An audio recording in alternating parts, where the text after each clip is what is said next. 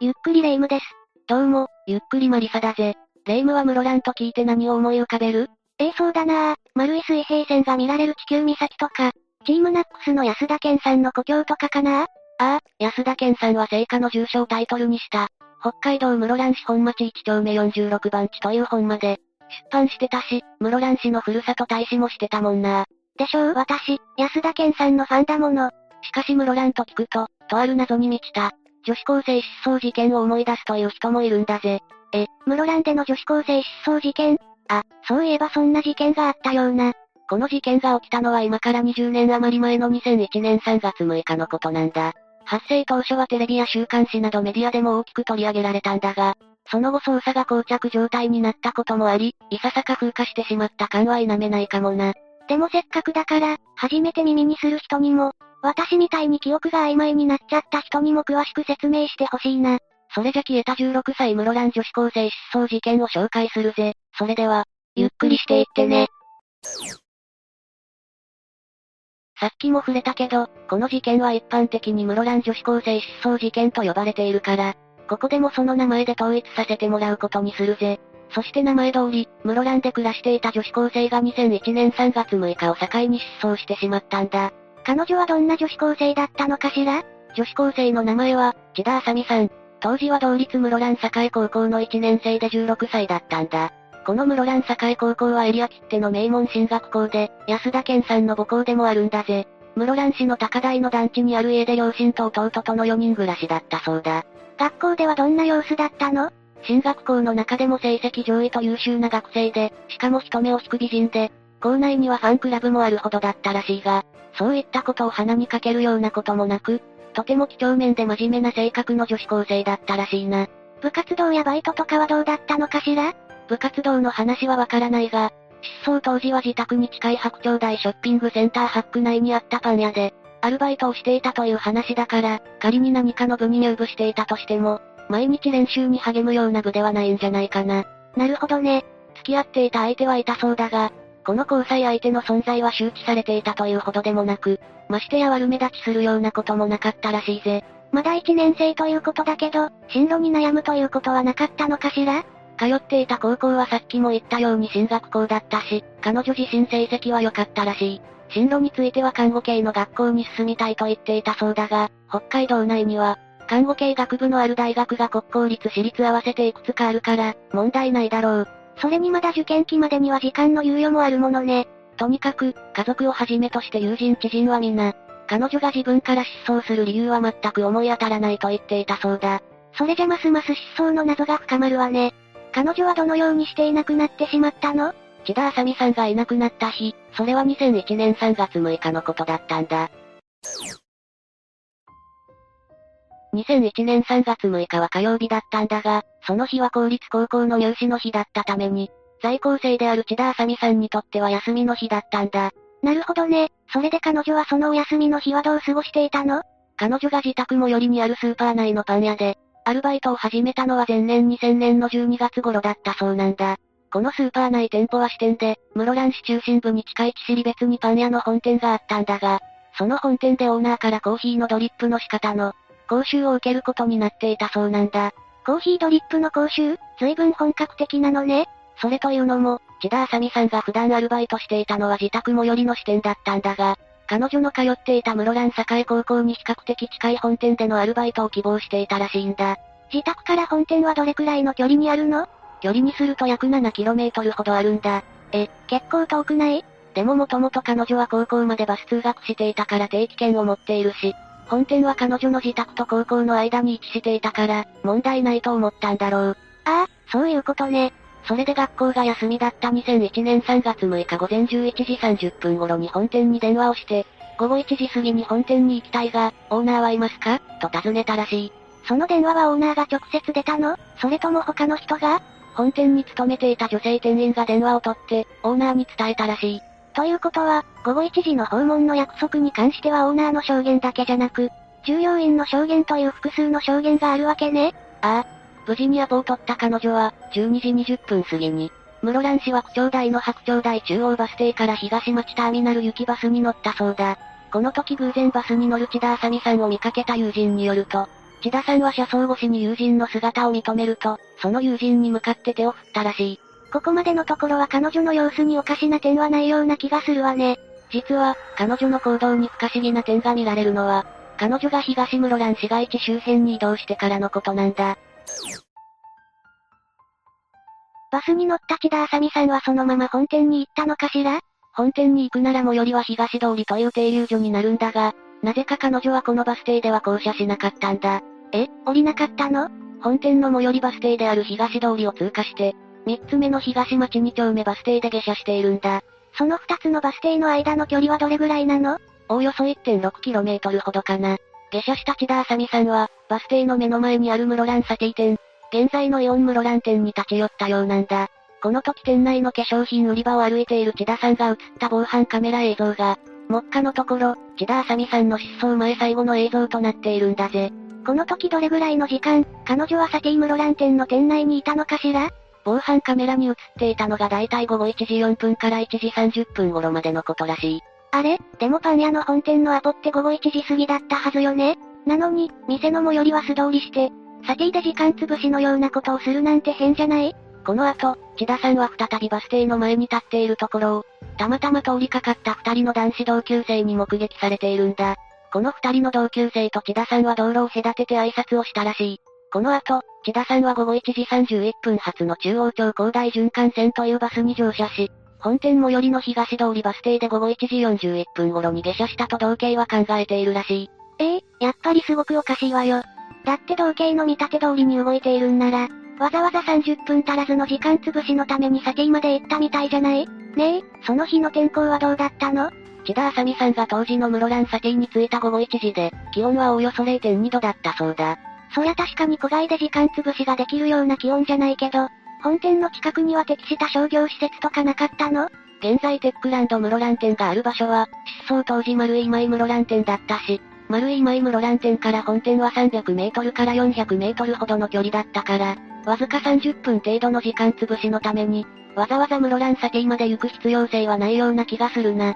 その後の千田あさみさんの消息については、確たるものは何もないの？実は午後1時42分頃に千田さんの PHS に交際相手から電話が入っているんだ。1時42分というと、本店の最寄りバス停に着いた頃よね？この時千田さんは今、下に着いたよと話したそうだ。下？何のこと？千田さんの自宅が室蘭市郊外の高台にあったと言ったよな。だからそこから市街地周辺に行くことを、下に行くという風に言い表していたと、当時の報道では説明していたそうだ。へえ。それでその後は？この通話のすぐ後、午後1時46分に再び交際相手は千田さんの PHS に電話をかけているんだ。その時千田さんは今話せないから、後でかけ直すね。と言って早々に電話を切ったそうなんだ。ということはそれっきり？ああ。千田さんの消息はくっつり途絶えているんだ。たらればだとは思うけど、せめてその通話でどこにいるかが分かっていれば、この事件の解決は早かったかもしれないな。そういえば千田あさみさんが行くはずだった本店の方では、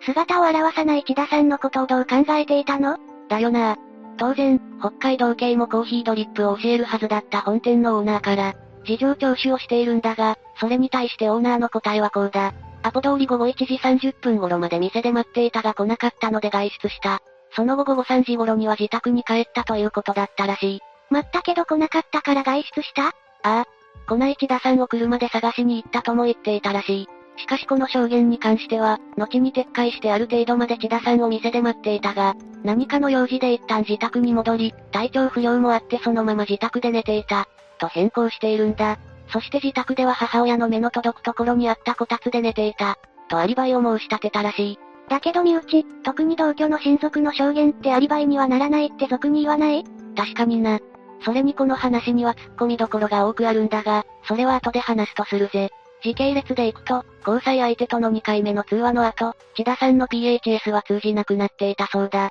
さらに帰宅しない娘を心配した両親が北海道警に届け出たのは、日付が変わってすぐの翌日3月7日の午前1時頃だったそうだ。そこで2001年3月7日早朝には、オーナーの自宅に同型が訪ねてきているんだ。翌日の朝に、確かにスピーディーね。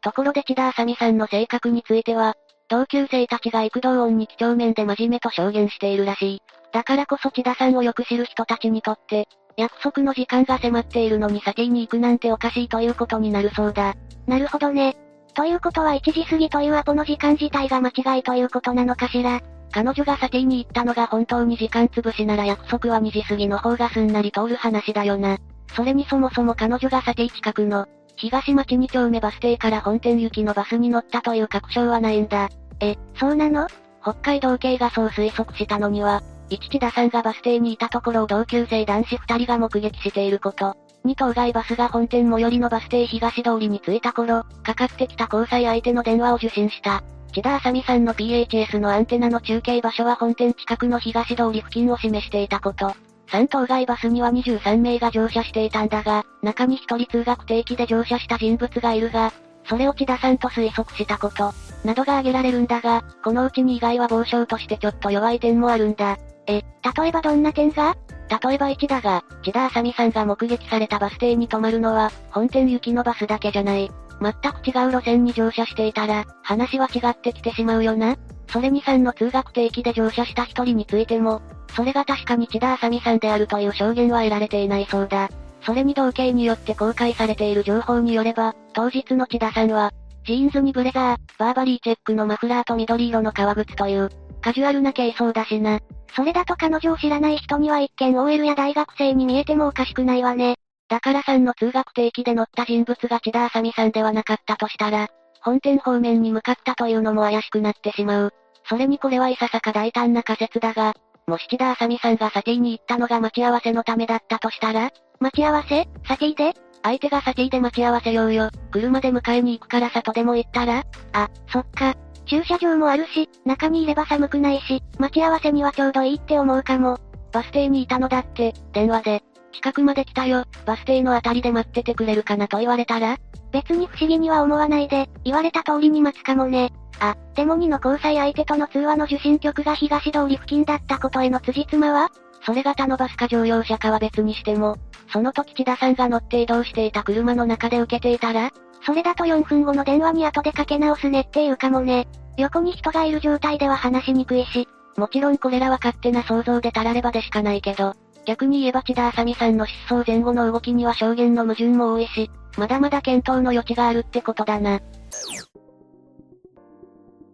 ところで、警察から失踪翌日の早朝に任意での取り調べを受けたオーナーだが、本人曰く3日間にわたって取り調べを受け、家の内外や車も調べられたそうだ。アリバイがないのが一番の理由でしょうけど、その他にも疑問はあるわよね。それでさっきも触れた突っ込みどころの話になるんだ。なあレイム。お前なら約束の相手が現れなかったら、まずどうする？そりゃ電話かメールか LINE するかでしょ。ああ、でも2001年当時なら LINE はないわね。だよな。なのにこのオーナーは千田さんに電話をした、とは言ってないらしい。アルバイト先なら履歴書とかで電話番号くらい、すぐわかりそうなもんだけどな。そうよね、本店でわからないにしても支店の店長とかに、電話して聞けばよかったんじゃないのかしら。それもなく、ただ家に帰ったと言われてもにわかには信じがたいことかもしれないよな。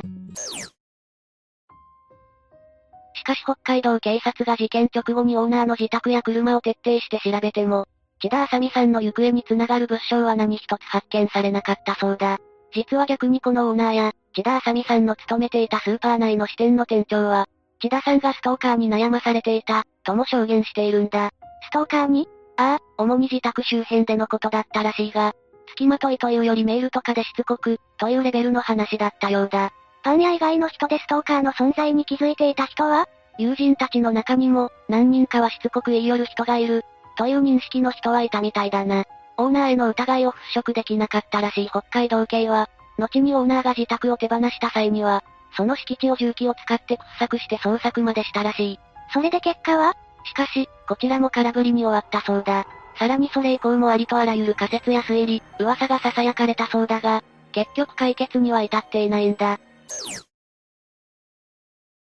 ところで千田あさみさんの事件とは直接関係はないものの、いくつか共通点がある事件が四国の香川県で起きているんだ。どんな事件？事件が発生したのは千田あさみさんの事件発生より4年前の1997年3月16日。現在の香川県中田戸郡万能町の山中で女子高生 M さんの遺体が発見されたんだ。遺体が山中で？?M さんは万能町に隣接する三豊市に住む高校1年生の女の子だったんだが、当時ローソンでアルバイトをしていた M さんは、遺体発見の前日である、3月15日でアルバイトを辞めることになっていたんだ。普段は自宅からローソンまで自転車で通っていたものの、当日は小雨混じりの天気だったため、行きは姉が車で店まで送ってくれたらしい。え、じゃ帰りは？勤務を終えた M さんはコットンのロング T シャツ1枚の薄着で、店の外に立っているのを目撃された後、行方がわからなくなったんだ。M さんの自宅とローソンとは自転車で5分ほどの距離だったんで、自分で帰宅すると家族は思ったんだろう。